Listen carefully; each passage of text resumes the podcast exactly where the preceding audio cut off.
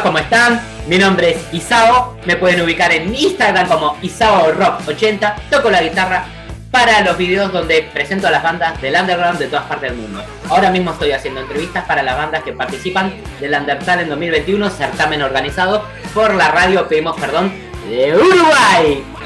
Seguí a la radio Pedimos Perdón en todas sus redes sociales. También puedes escuchar su programación a través de su página web pedimosperdonradio.blogspot.com y a través de tu celular bajando la app Pedimos Perdón Radio. Ya comenzó el Undertale en 2021. Apoya este certamen escuchando los siguientes programas. Maldito lunes, lunes 9 de la noche, Sacrificio Rock and Roll, jueves 9 de la noche, Pedimos Perdón, viernes 9 de la noche y ahora también los sábados a las 3 de la tarde. Hora Uruguay. Ahora mismo estoy con los chicos de Folti de Talca, Chile. Hola chicos, ¿cómo están? Hola, ¿qué tal? Hola, hola. Hola. Todo súper bien. ¿Todo bien, chicos? Todo bien, todo bien. Sí, sí. Muy Mucha bien. energía y ánimo. Eso, perfecto. Y les cuento a la audiencia en general que Folti es una banda formada en el 2017 en Talca, Chile, de rock, pop y rhythm and blues. Chicos, ¿se quieren presentar? Bueno, me llamo Claudio Córdoba y soy chileno. Toco la guitarra hace tres años y me convertí en el guitarrista lead de Faulty. Eso. Eh, y me encanta lo que están haciendo en su programa, dándole eh, este espacio a las bandas y creando cultura musical. Así que muchas gracias por la invitación. Oh, hola. ¿Cómo Soy va? Jordi Córdoba, tengo 14 años. Empecé, empecé a tocar el bajo hace dos años, un año más o menos. Quizás más, ya no lo cuento. Pero mm, soy chileno, me gusta este tema de las bandas, de distribución como para que escuchen más música más variada, para que le den más oportunidades y eso. Ojalá que sigan mucho, mucho más participantes y que escuchen más música. Muy bien. Bueno, chicos, los que quedan. Cristóbal. Dale, Cristóbal. Eh, soy Cristóbal Venegas, tengo 17 años, toco la batería desde los 7 y actualmente estoy tocando con, con los chiquillos y eso, pues igualmente me gusta harto la idea de, de este programa, de que le den es- este espacio a las bandas emergentes y algo que igual es necesario. Y eso, muchas gracias por la invitación. Bueno, Muy placer. Ahora el que queda. Eh, bueno, mi nombre es Víctor Chau, eh, soy el vocalista y el tecladista de Folk y uno de los fundadores, entre comillas, del 2017, cuando recién empezó el proyecto. Muy Es bien. un, un agrado estar aquí y espero que se sigan abriendo más oportunidades para todas las bandas emergentes como nosotros. Por supuesto. La idea es que se anoten ustedes todos los años porque la idea que es el Undertalent se va a realizar así 2022, 2023 y así sucesivamente. Bien. Ah, ya. Así que pueden anotarse Sí todos sí. los años. Bien. Y a la audiencia en general les comento de que la banda Folti también se completa con el señor Sebastián Solís, también en guitarra, pero que no se encuentra en este momento presente. Le mandamos un saludo muy, muy afectuoso. Muy bien, chicos. Cuéntenme los inicios de la banda.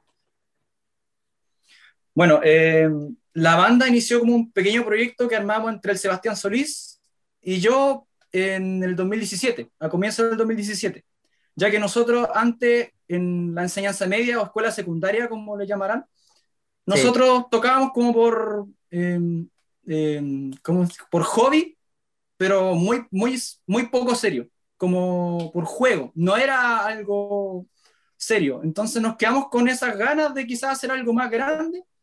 Y en el 2017 empezamos allá a intentar eh, crearle, crear una banda propia, incluso intentamos buscar un vocalista en otro lado, porque yo al principio no, no era el vocalista. Y de a poquito se, fu- se fueron uniendo más miembros, como Claudio Córdoba, que llegó los primeros meses que formamos el grupo. Luego llegó, después tuvimos muchos cambios de bateristas, porque nos iniciamos con baterista, de hecho. Y finalmente está aquí eh, Cristóbal Venegas, que es nuestro tercer baterista ya, pero que el que llegó para quedarse, espero. Está bien. finalmente se unió el hermano de Claudio que aprendió a tocar bajo. Entre los mismos años que formamos la banda, y ahí se unió y ahí estamos los cinco completos. Y cuéntenme, ¿influencias musicales? En cuanto a las influencias musicales, eh, todo al principio estaba muy en discrepancia porque teníamos gustos muy variados. Por ejemplo, eh, mi vocalista aquí, Chau, le gusta mucho lo que se llama una banda Crystal King, que es como tema de rock de, de los 80 con balada. Eh, el guitarrista rítmico le gusta harto Radiohead. Entonces ya tenían tintes muy diferentes. Mm. Eh, al baterista, por ejemplo, le gusta harto Blink 182, que es una banda de rock pop y que es bien moderna, la verdad. Eh, y en cuanto a mí, por ejemplo, para hacer el tema, me inspiré en Guthrie Govan, que es un guitarrista de jazz fusión.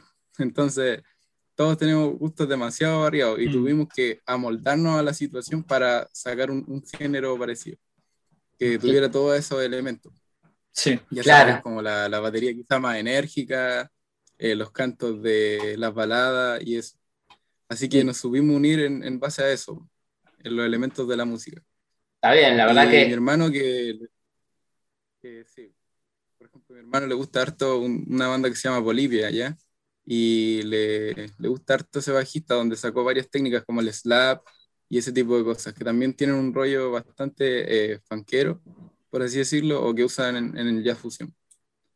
Que también comparte con los míos, así que de eso armamos el proyecto. Fue algo igual bonito. Licuadora mezclando género.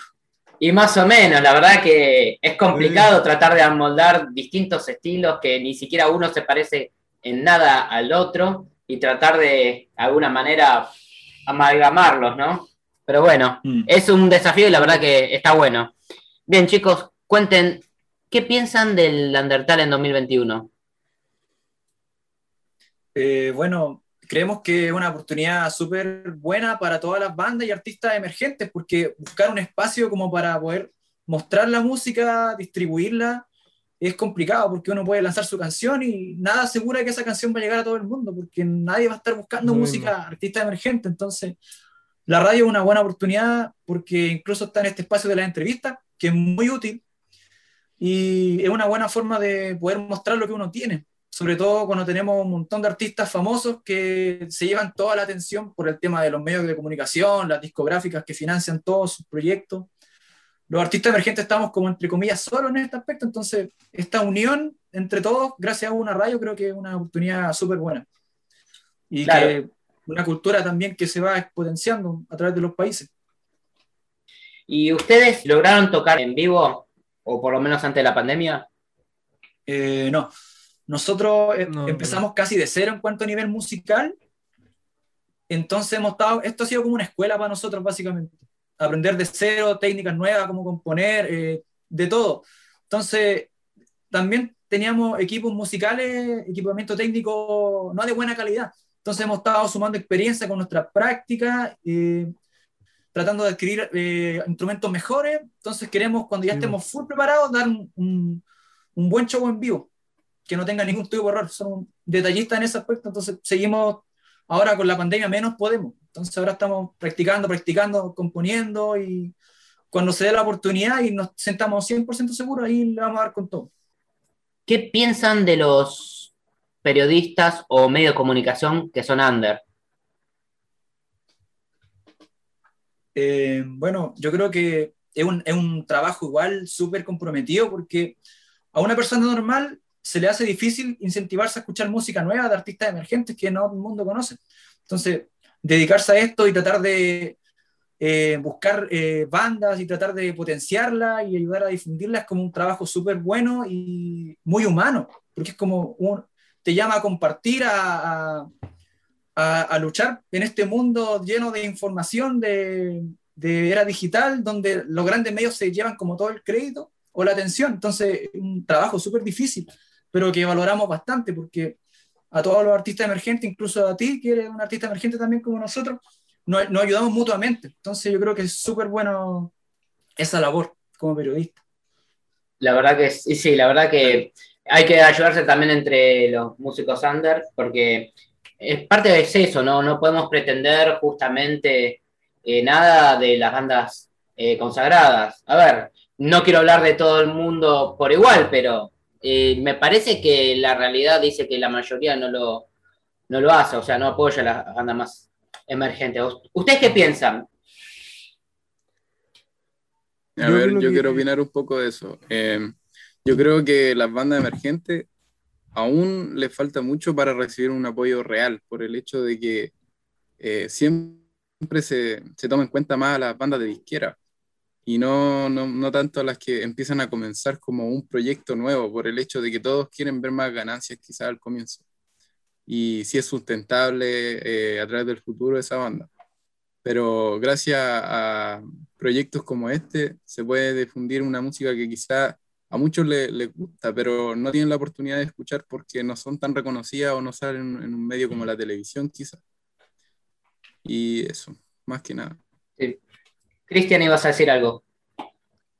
No, era más o menos lo mismo, que, gracias a medios como este hay gente que, por ejemplo, hay gente que está buscando música así y que quizá en medios como YouTube o, o redes sociales no, no aparecen fácilmente. No es como, como lo que el reggaetón o la música trap, que igual está en todos lados y es fácil, es fácil de escuchar y de conocer.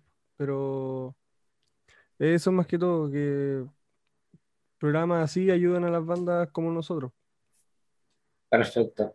Y cuéntenme, ¿no? Por ahí- porque por ahí, en los tiempos de hoy, gente eh, de la edad de ustedes por ahí, no es muy frecuente encontrar que toquen rock, ¿verdad? En- ¿Cómo es que ustedes llegaron Mm. al rock? Porque la verdad que es mucho más fácil que por ahí ustedes escuchen trap o reggaetón, por la edad de ustedes, por la época que vivimos, por lo que decía recién. Cristóbal.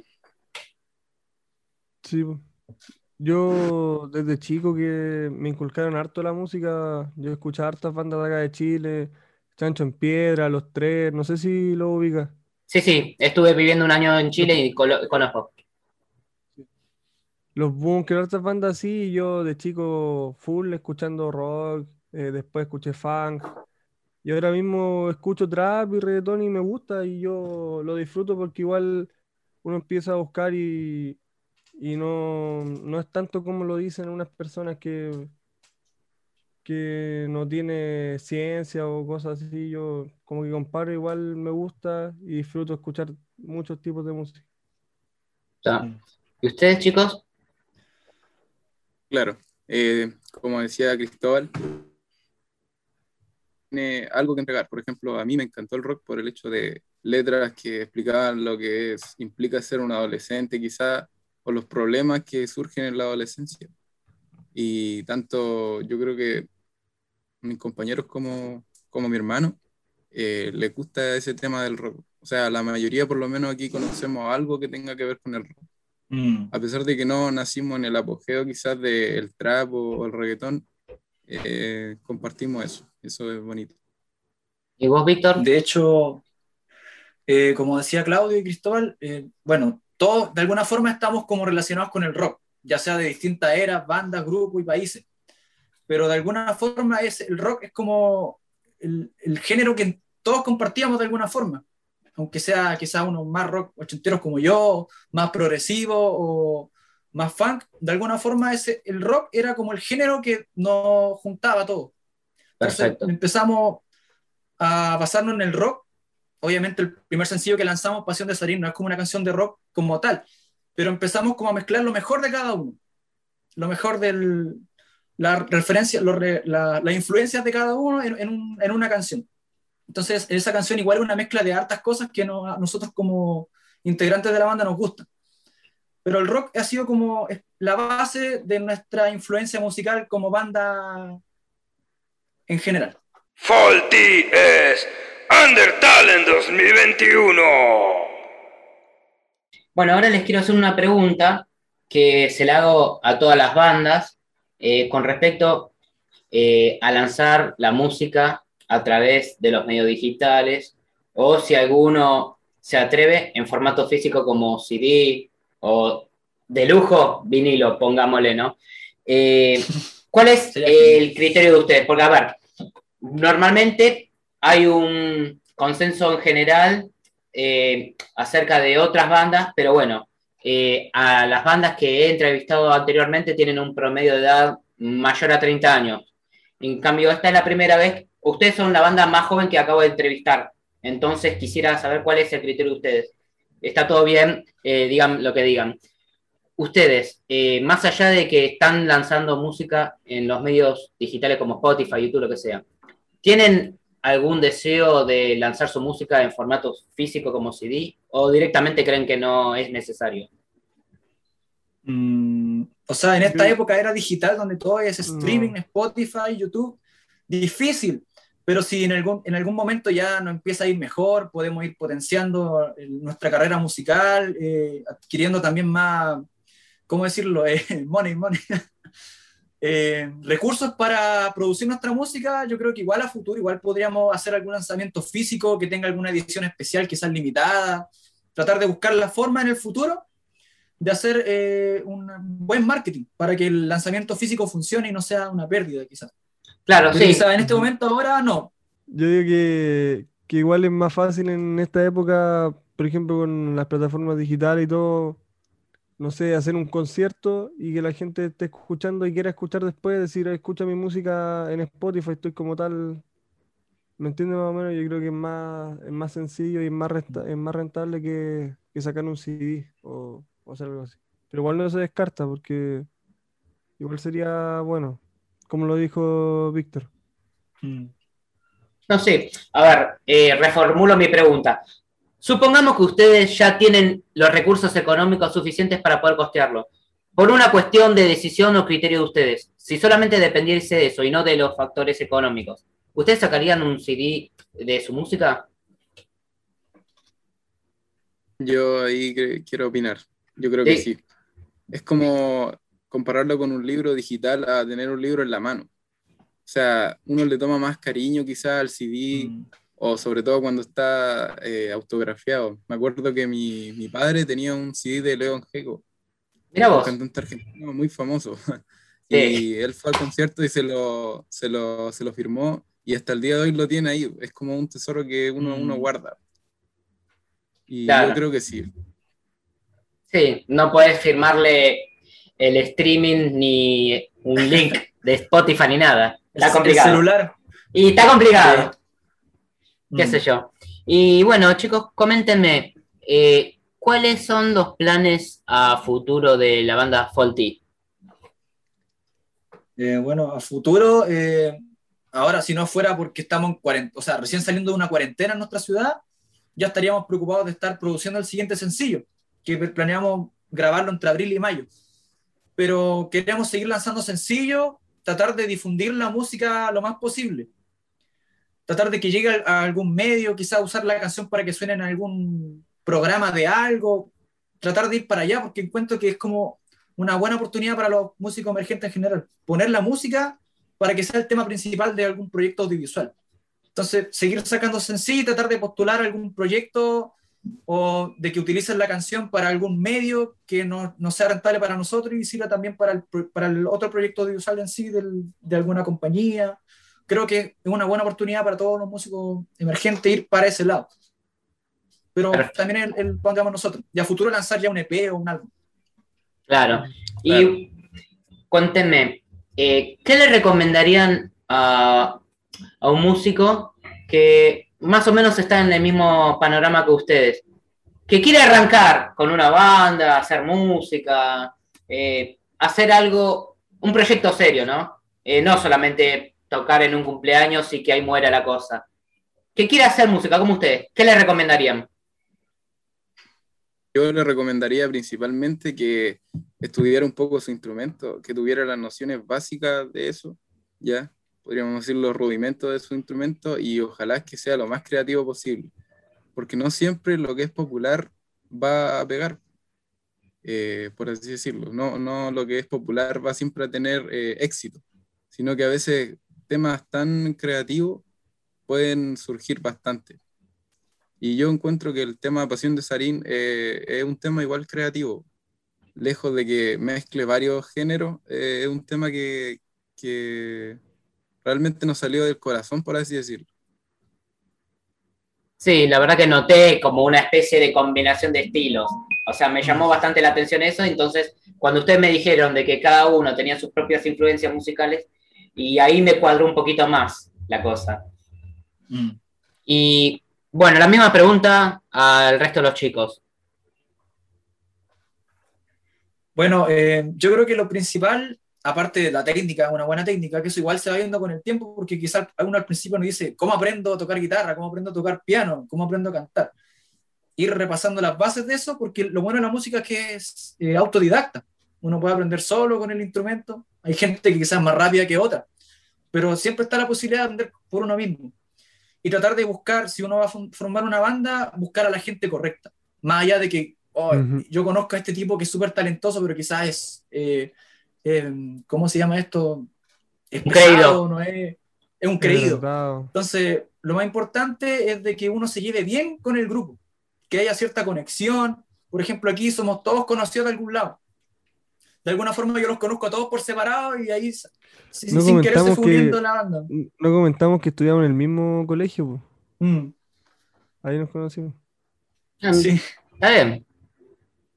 Y... Eh, Sí. Vos, eh, Cristóbal, la misma pregunta.